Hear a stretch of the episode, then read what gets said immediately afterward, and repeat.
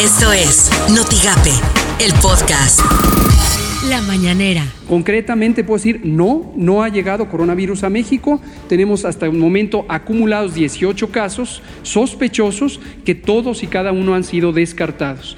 Nos parece absolutamente legítima y respetable y atendible la preocupación de las mujeres que viven con cáncer o están en distintas fases de tratamiento, ojalá con éxito. No se les va a suspender el servicio en esta entidad y va a seguir siendo financiado con dinero público.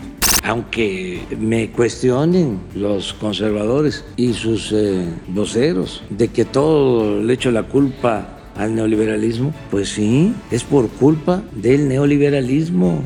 Hemos enfrentado resistencias, pero va el plan y vamos resolviendo. Aunque tengamos que comprar los medicamentos en otros países, se va a garantizar el abasto. Esto suena en Noticias MBS con Luis Cárdenas. El presidente López Obrador dijo hace tiempo que durante su administración se iba a reducir la lana para eh, actualización de software y para equipo nuevo, porque pues con las máquinas viejitas funcionamos, escuche usted. Uno de los planteamientos que hicimos de las recomendaciones fue no comprar equipos de cómputo o equipos relacionados con la comunicación por Internet. Frenamos eso, paramos eso. Todo se conecta a Internet, es un refrigerador hoy día. Bueno, pues qué bueno que lo pararon porque hay un ataque informático a Pemex que no sabemos de qué tamaño fue el trancazo y hay otro ramalazo ahora a la Secretaría de Economía. El día de ayer fue vulnerada en sus áreas de seguridad informática. Pero bueno, nos ahorramos una lana. La propuesta podría ser que pronto pues todo lo pasemos a papel. Estaría chido, ¿no? Por las mañanas, con Ciro Gómez Leiva. Es que probablemente se estaría avanzando ya en una vacuna, que esta vacuna que podría curar los resultados se van a tener en abril.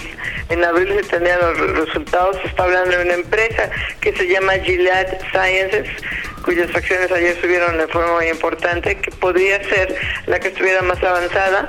El gobierno de China está dedicando muchísimo dinero para tratar de acelerar esta vacuna que se está probando en China, en Wuhan, y el gobierno de Estados Unidos se da a conocer también que va a destinar esta administración Trump mil millones de dólares para para este diseño de esta vacuna, para inventar una vacuna que pudiera este, curar rápidamente el coronavirus. Así las cosas en W Radio. Sombra y sol. Mientras que López Obrador y funcionarios de su gabinete estuvieron en la sombra en el abanderamiento de 166 escoltas, los estudiantes fueron obligados a estar bajo el sol y de pie tres horas para la ceremonia.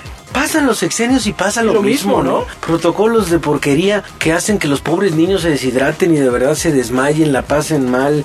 Qué increíble. Y cada sexenio es lo mismo. Bueno, pues sombra y sol, dice el diario Reforma.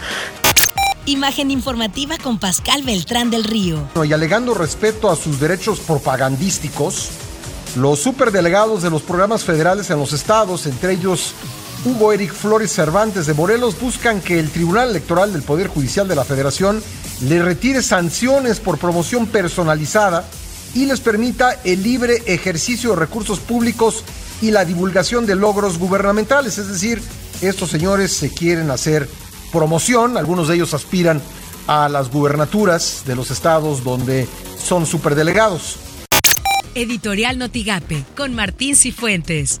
Por el momento, en México no se ha detectado ningún caso positivo de coronavirus. La Dirección General de Epidemiología de la Secretaría de Salud ha publicado una serie de medidas preventivas para reducir los riesgos que trae consigo este brote. Sin embargo, esas recomendaciones parece ser que no son suficientes para garantizar el control, el saneamiento, la protección que necesita México para no resultar con afectaciones. Y es que además, por los aeropuertos de la República Mexicana, entran y salen personas de países procedentes de China y otros lugares donde se ha detectado el brote. El riesgo, el riesgo es grande. Estas son las portadas del día de hoy. Contacto de Matamoros realizan militares recorrido de seguridad en la ciudad. El Sol de Tampico, Tamaulipecos generan por día más de 3.600 toneladas de basura. El Expreso palomea la sed día sin maestras. Reforma paralizan hackers Secretaría de Economía. El Universal desviaron 1.779 millones de pesos del nuevo Aeropuerto Internacional de México con Peña La jornada cae en bolsas en el mundo por la expansión del Cobos-19. Notigape solo esperan visto bueno del gobierno federal para abrir Puente Reynosa Mission. Así lo dijo Javier Garzafaz, diputado local. Estamos esperando que nos den ahorita la reunión de la, eh, Secretaría de Relaciones Exteriores y la SCT allá a nivel federal para poder este, empezar a hacer los trámites. Este, hay muy buena disponibilidad por parte de la federación, entonces creo que vamos en muy buen camino. Aparte que bueno, pues aquí nuestros compañeros de Index, las maquiladoras y, los constructores aquí de Reynosa este, ven bien eh, el planteamiento que se hizo para que el puente este, Reynosa Mission se, se hiciera funcional para la carga pesada.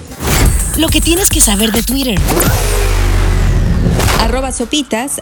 Nada perdido el muchacho. Vicente Fox dice que México necesita una mujer presidente y propone a Marta Sahagún. Arroba el-país.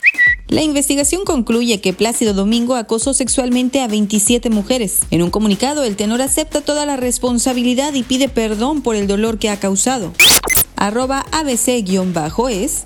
Un alto cargo de salud japonés dice que solo Godzilla puede contagiar el coronavirus con la tos. Arroba Mónica Lewinsky. Me sentí emocionada y muy agradecida por esto, no solo por las mujeres que fueron groseramente abusadas por Harvey Weinstein, sino por todas las mujeres que han sido marginadas y abandonadas por el sistema de justicia, los sectores de la sociedad y algunos medios de comunicación. Esta es una victoria para hashtag MeToo. Arroba Reuters Latam, Barbie apuesta por el oro en los Juegos Olímpicos de Tokio 2020. Esto fue Notigape, el podcast.